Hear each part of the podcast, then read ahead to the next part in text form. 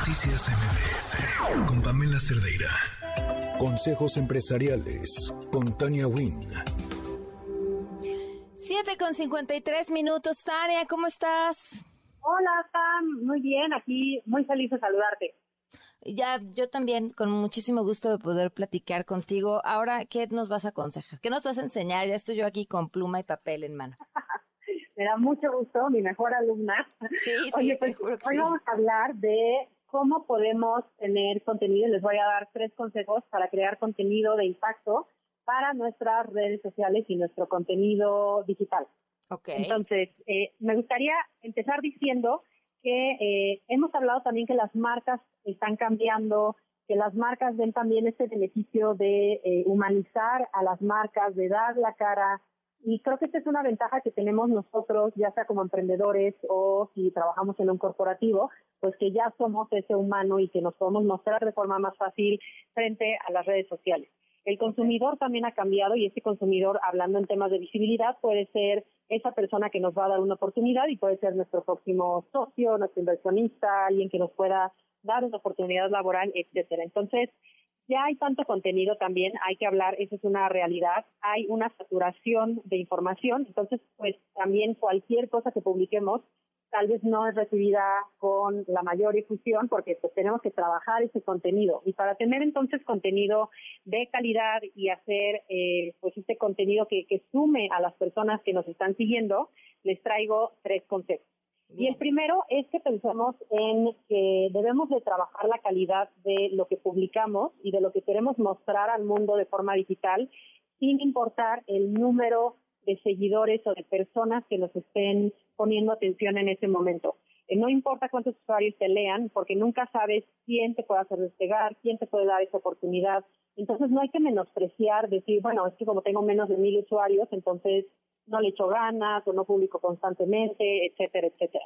Eh, muchos hay, eh, se preocupan de que su blog y comunidad esté bien atendida hasta que ya tienen muchos cientos de usuarios y ese es un error porque claro, entonces nunca los van a tener. Que tenemos hay que tratarlo así como vale oro, ¿no? Entonces ese sería mi primer eh, consejo. El segundo sería que hay que escuchar y muchas veces nos partimos la cabeza pensando en qué tipo de contenido podríamos publicar y ahí tenemos la respuesta porque las personas que nos siguen es a las personas que tenemos que servir con nuestros servicios y nuestro contenido y lo que sabemos eh, que pues, tenemos que compartirlo. Entonces podemos preguntar qué tipo de contenido les gusta ver, hay que saber escuchar también, tal vez nosotros estamos muy enfocados en un contenido que pues al final no funciona porque no conecta con nuestra audiencia. Entonces hay que saber escuchar y hay que saber también adaptarnos y el tercero sería planificar. Eh, creo que lo más importante es tener un calendario editorial, por básico que sea, no tiene que ser muy eh, elaborado.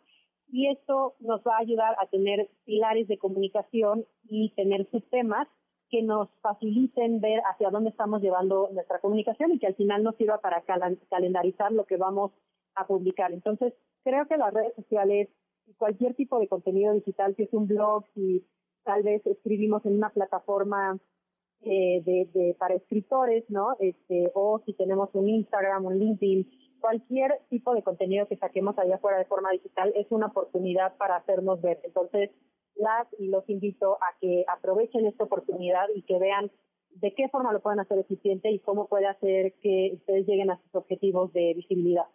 Y si quieren hacerse ver, eh, sobre todo mujeres que nos están escuchando, que se meten a Women Index y se registren. Totalmente. Aparte, mañana tenemos un gran evento en Público Reforma y vamos a hablar justo del liderazgo y del impacto que el liderazgo de las mujeres tiene, no solo en temas empáticos, que creo que lo hemos escuchado en repetidas ocasiones, sino también en cómo impacta positivamente a nuestro equipo, a nuestras finanzas de, la empresa o de la compañía en la que laboremos, eh, también al, revenue, ¿no? En total eh, de, que generamos en este año. Entonces, vamos a hablar con grandes, grandes líderes. Viene la directora de CNA México, viene Maribel, em, viene también está Itzia Goitia, que es CEO de Trocker, y pues bueno, vamos a hablar de, liderazgo y cómo podemos nosotras también ser líderes. Oye, me encanta. ¿Puede, y si se inscriben a, a Women Index hoy, aguantan a registrarse para el evento? Claro que sí, si nos buscan en nuestras redes, ahí está el link de registro y todavía están súper a tiempo para que nos podamos ver mañana. ¿Qué son las redes? Las redes son arroba Women Index en todas las plataformas y ahí mismo en nuestro link de biografía de Instagram pueden encontrar el link para registrarse. Es gratuito y esperamos verlas a todas ahí. Muy bien, Tania, muchísimas gracias.